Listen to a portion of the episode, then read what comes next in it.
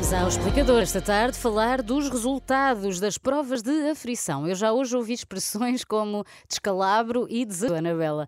São assim tão maus os resultados dos testes deste uh, ano? De acordo com os dados que foram enviados às escolas e que o Diário de Notícias hoje divulgou, são de facto, uh, para perceber onde vai o tal calabro, há conteúdos em que o número de notas positivas não chega a 3%. Uh, mas vamos por partes. No caso alunos do segundo ano, em português, o domínio da oralidade é o que apresenta melhores resultados, mesmo assim menos de metade conseguiram realizar a tarefa com sucesso. Nos outros parâmetros, as notas são ainda piores e não, ultrapassa, não ultrapassam os 20% positivas. E o mesmo se passou com hum. o tradicional quebra-cabeças da matemática. Pois, e os alunos mais velhos, como correu? O cenário, em alguns casos, consegue ser ainda pior. Por exemplo, Ui. no quinto ano, na disciplina de português, apenas 14% dos alunos não tiveram dificuldades na oralidade, 5,2% na leitura, 8,7% na gramática, 17,4% na escrita. Em História e Geografia de Portugal foram avaliados três conteúdos e nenhum deles teve média positiva. Bem pelo contrário, foram hum. registados menos de 3% de notas positivas a nível nacional. À razia do quinto ano só escapa mesmo a disciplina de Educação Física física. Bem, mas que razia, não é? Os alunos do oitavo ano também fizeram provas de frição. Eh, com que resultados? Mais de metade dos estudantes revelaram dificuldades em quase todos os domínios avaliados de ciências e fisicoquímica.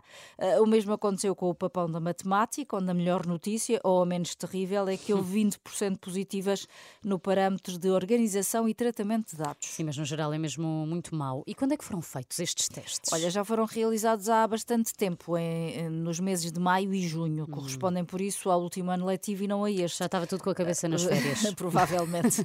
De acordo com o Diário de Notícias, chegaram às escolas no passado dia 15, mas convém recordar que o processo se atrasou muito também uh, por causa das greves à avaliação. E o que tem a dizer o Ministério da Educação dos resultados agora divulgados? Se é que já disse? Não disse nada e não vai dizer. Eh, contactado pela hum. Renascença, o Ministério da Educação disse que só vai pronunciar sobre o tema quando os resultados forem oficialmente divulgados pelo próprio Ministério, o que ainda não aconteceu. Pois, estes testes de aflição de conhecimentos não contam para a nota, não é? Sabemos. Mas os resultados servem efetivamente para alguma coisa? Essa é a questão fundamental. As provas de aflição foram criadas para avaliar a evolução das aprendizagens e fazer os reajustes que se considerem necessários.